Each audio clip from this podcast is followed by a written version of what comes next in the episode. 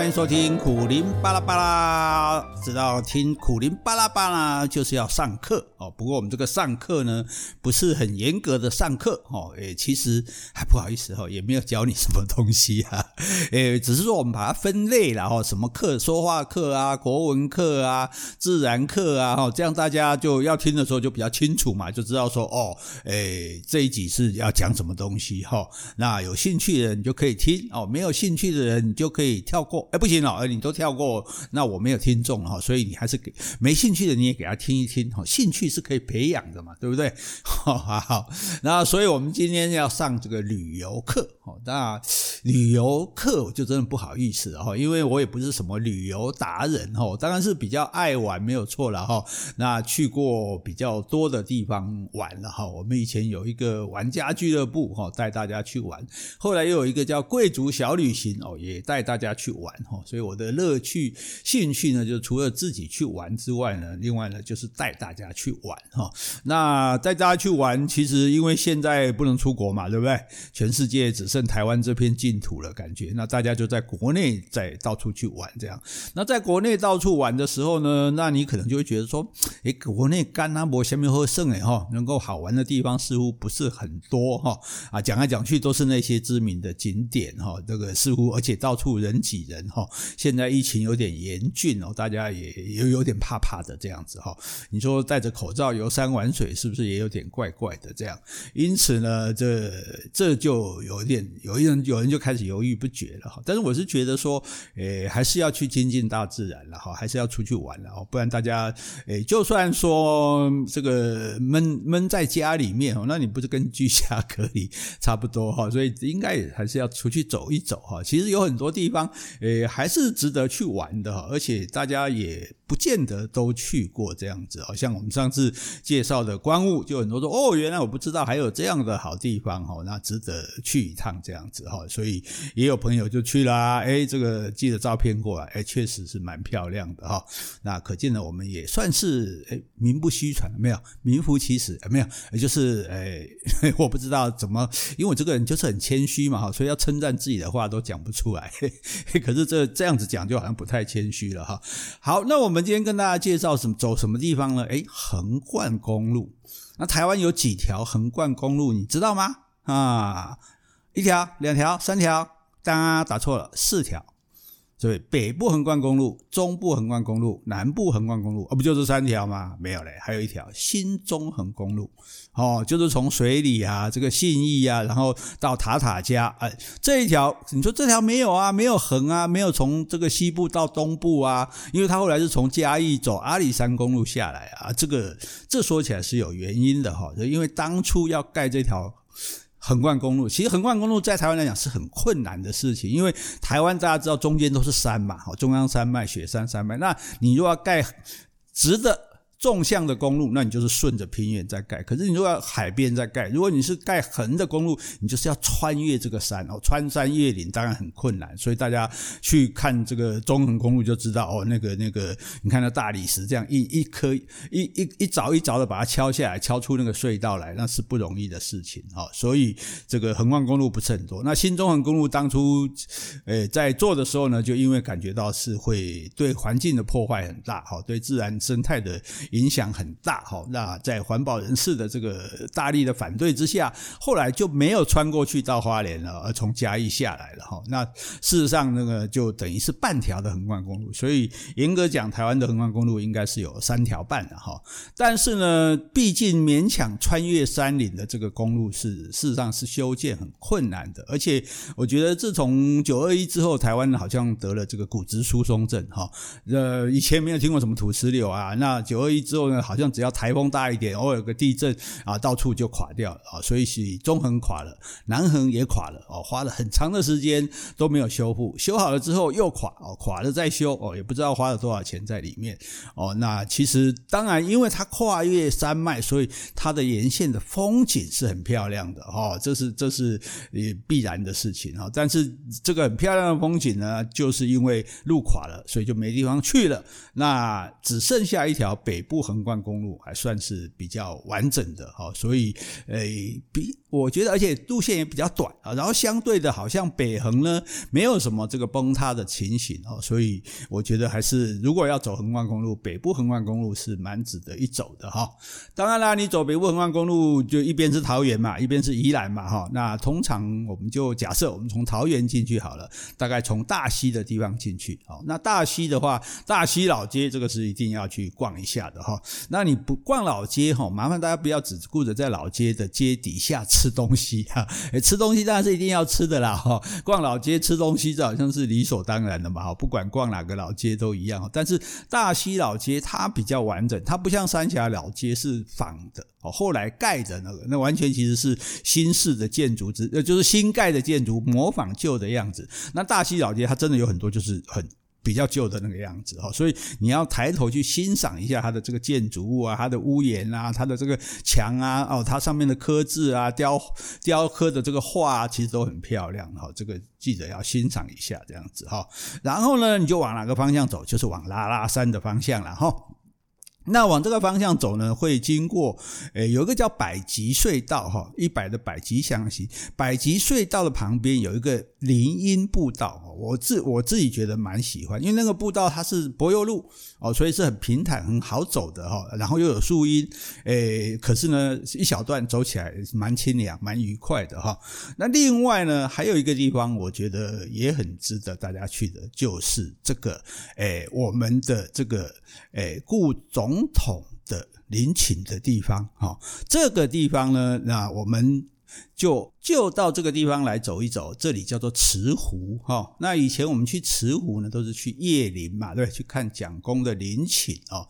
那现在这个威权的时代已经过了呢，我们大概就不会去这种地方了，很多人也不去了哈。其实我觉得还是值得一去的哈。为什么？因为它前面有个公园，就把全台湾的这个蒋公铜像哈，全部都移到那里去，大大小小或坐或站各种姿势啊，其实也蛮有趣的了哈。大家就不要太严肃。哈，那带着这种心情去欣赏是蛮好的哈。那最重要的是说，慈湖的后山哦，慈湖的后山呢，有很棒的步道。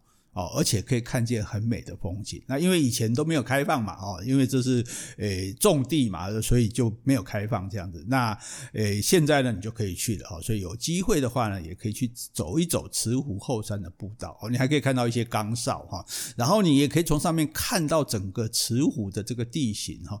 当初为什么要把它的陵寝放在慈湖呢？就是据说因为慈湖是全台湾风水最好的地方哦。那如果对风水有兴趣趣的人呢，你也可以从山上看一看它到底是多漂亮，到底是有什么好的风水啊？那再来呢，就继续往前走，就到拉拉山了哈。拉拉山它其实是林务局的林森林游乐区，那它叫做拉拉山森林游乐区吗？没有嘞。那它叫什么？嘿嘿嘿，诶，这个你如果答对的话，那我算你很厉害。它叫做达观森林游乐区，哦，达到的达，观察的观，哈啊，这个当然现在大家习惯叫拉拉山嘛，然后出产水蜜桃嘛，这是大家已经很熟悉的一个想法。哈，那对于北部的朋友来讲，我觉得拉拉山真的是一个蛮适合去的地方，哈，尤其是这个夏天的时候去避暑。哦，因为它温度比较低嘛，啊，所以去那边蛮凉快的哈。那去拉拉山看什么风景呢？那当然最主要就是拉拉山的这个巨木，哦，所谓的神木，哈。为什么我们现在不讲神木啊？因为它还没死嘛，干嘛叫它神呢？所以它就是巨木，哦，叫神木也好，叫巨木也好，哈。拉拉山比较特别的地方就是它很多棵，哦，一般的地方呢，一般的这个呃巨木神木的不知道大概就一棵、两棵、五棵啊，了不起哈。那可是拉拉山呢，我因为我记得应该是三十几。哥的神木哈，各种不同样的姿态啊，其实 对不起啊，其实蛮好看的，所以呢，我们就可以去这个拉拉山走这个步道。好看这些剧目哈，那而且拉拉山，我记得它特别这个多这个鸟类哈，很多鸟的叫声叽叽喳喳的哈，听起来那个非常的舒服哦，非常的悦耳哈。那那当然也是表示生态环境很好嘛，所以你才会听到这些小鸟的可爱的叫声哈。那而且它还有一个好处就是它比较好走啊，就是说它也有很陡的坡哈，要爬阶梯的这样。那有些人呢爬阶梯他会比较累，可是呢，如果你不爬阶梯，就是你不用看那么多棵的话，哦，那你走比较平坦的这个山路，也是可以看到这些神木的壮观的这个景色哈。我记得我在脸书上也讲过，曾经在拉拉山呢碰到一群这个残障的朋友，哎，他们推着轮椅，诶哇，推着轮椅，一般来讲，我们连觉得在路上走都觉得很困难了哈。那做捷运，我们就觉得这哇，这个很厉害了。结果这些人，他们啊，当然也有很多热心的社会人士啊，可能志工帮助他们一起来，他们居然推着轮椅在拉拉山走步道。哇，我觉得真的是太厉害了哈。而且，呃，看他们都。操纵自如诶，看到我的时候，我还马上转向，然后排队，然后跟我拍照这样子哦，所以我感觉诶，其实是蛮感动的哈，就是这些人他们都没有放弃自己的。生活的权利哈，虽然说不方心中不方便，但是我还是要做一般人可以做得到的事情哈。所以那也就说明说，拉拉山它是一个很好走的步道，大家是可以去走一走看看的哈。那那我觉得你这个走个半天哈，在里面慢慢的晃啊，慢慢的欣赏，哇，这树这么这么壮观的树，长个几百年哦，甚至千年才长成的这个巨木，居然还能够保留下来，这是非常难得的事情哈。那给应该也会给你。一些很深刻的感受哈，那走到这个步道的尽头的时候，哇，还有一个入口哦，这个入口是禁止进入的哈，要要走的话要申请啊。不过这一条路我们也建议大家有机会去走一下，这是八福月林古道。哦，这一条古道是什么？从从巴陵到福山，福山在哪里？在乌来那里，台北县的乌来。哦，也就是说，从桃园的这个呃巴陵啊，巴陵，因为拉拉山它就是分成像下巴陵、中巴陵、上巴陵啊。从巴陵走到福山这一条越岭古道要走多久呢？哎，走七八个小时，哎，要走一整天就对了哈。所以当然那边你要有车子去接，不然你可能走不回来哈。那从拉拉山这边走过去，据说是比较好走一点哈。那你说哦，走这个很辛苦呢，那个走走那么远，可是因为它非常的幽静哦，而且风景非常的优美哦，所以你要是有时间，或者其实有一些登山团体，他们也会来走这个步道，你也可以去报名参加哈。那你也不要觉得说这样子就很辛苦，因为你知道这个古道当年是原住民在用的。也就是说，巴林这边、拉拉山这边的原住民，哈，我想应该是泰雅族，哈。然后呢，跟乌来那边的原住民，那么他们啊，譬如说双方男女有认识的，通婚、结婚，好，娶了一个太太，好，假设你从这个拉拉山到乌来娶了一个太太，然后这个太太啊，你要弄一个椅子背在背上，然后把它背回来。他不会自己走啊，他他没有脚啊，他会走，可是你要把他背回来。为什么？你背着他回来，证明你的身体够好，那你这个老公才够资格哦。所以你看，人家原住民都可以背一个老婆走回来的，那你你只是背着一个自己的小背包，有什么走不回来的道理呢？哈，好，所以呢，这个就是诶拉拉山哈，我觉得这是一个很值得去的地方。那通常我们去了拉拉山，就通常去住一晚，就再跑回来了哈。那我觉得，诶既然出来了嘛，我们。你这样就是比较提倡这个三天两夜的旅行哦，那所以我们就建议呢，你就顺着这个北部横贯公路继续往前走哈。那除了一般你说这这个比较知名的景点，像拉拉山当然很有名了哈。那可是呢，拉拉山底下有温泉。哎，以前有个爷亨温泉啊，有那这有个景点名字叫爷亨梯田啊，所以你在这个下巴林的时候，你可以看到这个梯田。然后之前有一个爷亨温泉啊，后来当然因为这个台风来啊，河流变动啊，我不知道，我现在不确定啊，所以我们旅游的东西困难就在这里，就说不知道这个东西还在不在，所以就不太敢确定讲说啊，到底还有还有没有这样子哈？但但是呢，诶另外一个温泉我是确定还在，叫嘎拉赫温泉。哇，这嘎拉赫温泉就太酷了，因为你要从这个上面走，在一千五百公尺下切，切到溪谷，然后你就直接可以在溪谷里面泡温泉。哦，野溪温泉的感受是不一样的哈。野溪温泉跟你在屋子里面，就算是半露天的啊，就算是这个这个呃大浴场啊，毕竟呢，那是一个人为的环境哦。那野溪温泉，你就是在大自然里面哦，你真的是被这个大自然、被天地所拥抱哈，然后在那边泡着温泉哈，然后这个这个，因为旁边的景色也会很漂亮这样子哦，所以你是整个融在这个美景里面的。而且野溪温泉通常人就很少嘛，所以你就有那种独占天地的。这种感觉哦。所以这个嘎拉赫温泉，如果你有兴趣、有够力，你可以去泡一下。好，为什么这个说要有够力？因为泡温泉的话，我们泡的就很舒服嘛，对不对？那个手脚就舒软嘛。然后呢，刚刚不是讲下切一千五百公尺吗？拍谁？你还要再走回来哦，这个走的没力气啊！每次都说走的时候脚好酸，脚好软哦。哎，结果哎，我不知道现在还有没有。当初居然有一辆小卡车在那边，然后这个这个，然然后就留他在旁边，不是小卡车旁边，是留了一个一张纸啊，写了一个电话号码啊，说载专门来载你的，好像一个一百块还是多少钱？哦，结果呢？因为你走不动，就打电话，打电话，他果然就一辆小发财，因为那个路很窄，一般我们的车也开不下来。那小发财啪开下来，然后就把你载上去，几把口哦，就后谈嘞。我觉得这家伙呢，诶，不是家伙了哈，这位司机老大也蛮聪明的哈，放一辆小卡车在那边，专门载我们这些人。因为我们下去的时候都没想到啊，对？走上来，其实他开车上来大概三五分钟而已啊，但是几把口都谈掉啊，我们也很甘愿给他赚啊，要不然啊你就走不上来啊，腿软了哈。所以这其实。也是一个很有趣的经验了哈。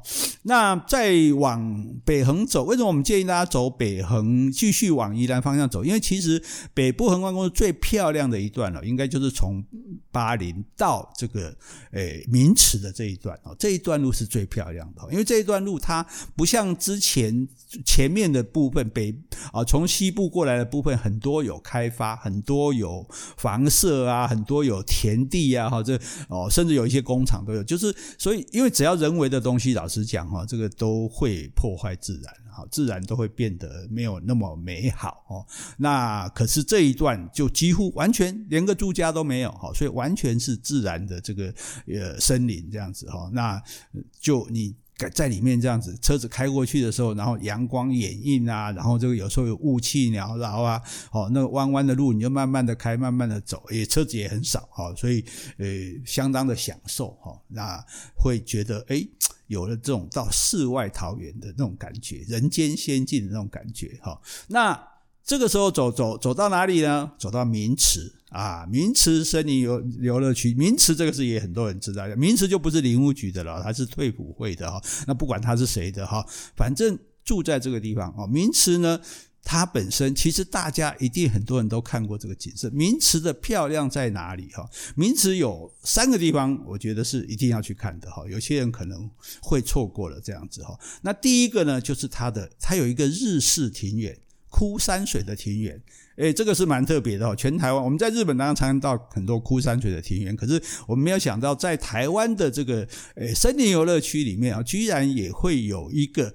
日式的这个庭园，这个枯山水的庭园，哈，其实感觉蛮好的哈。所谓的枯山水，就是说，诶，我没有树，没有花，我是用自然的石头、沙子来代替，哦，模拟那个自然的样子，哈。那所以，诶，日本人觉得这是很有禅意的，哈。坐在那边，好像可以思考出人生的意义，哈。那大家如果有兴趣的话，就可以去那边做一下思考，思考这个人生的意义，哈。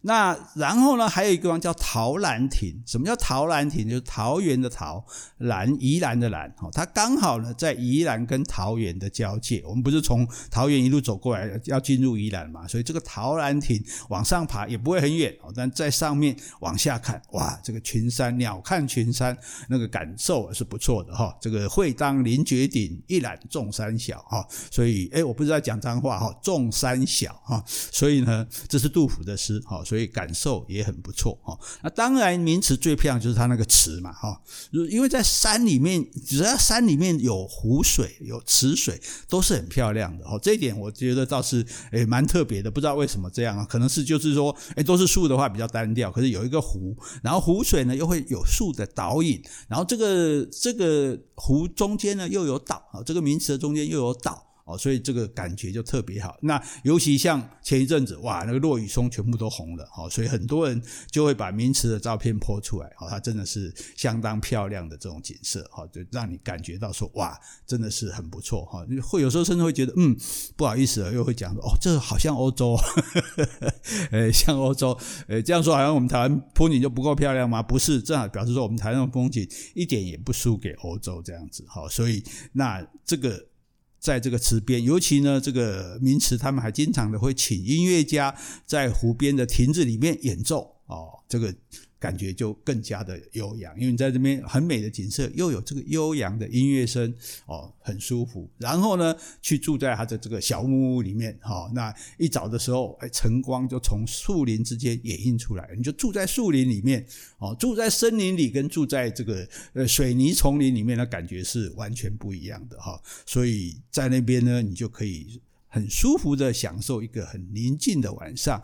那你会有 morning call，morning call 不是电话，morning call 就是鸟叫的声音，好把你叫醒。To meet you，to meet you，好把你叫醒，然后感觉那非常的舒服。好，那所以这样子，然后。你第三天再从明池离开哦，那经过宜兰，那宜兰礁溪温泉啊，或宜兰什么其另外好玩的地方，那是另外一回事。我们以后有机会呢，可以再说。好，但是我们建议你呢，这个走北部横贯公路哦，从大溪慈湖到拉拉山，好，然后到明池来经过宜兰啊，走这样的一圈三天两夜的行程，我觉得呢，会让你感受。不同不同的感受哈，然后但是呢，诶，都会觉得是相当的美好的哦，所以给大家郑重的推荐哈，那大家可以试试看这个走法啊，住的地方其实也很简单，拉拉山跟明池都有可以不错的地方可以住宿哈，那吃的的也不错哈，所以各方面来讲算是很方便的啊。可是玩起来你这样很顺路，然后你再走这个雪隧回来啊，那路程回来路程也不会很远啊，所以开车不太远。走的不太累，那玩的蛮开心的，好，推荐给大家。好，我们下次见喽，拜拜。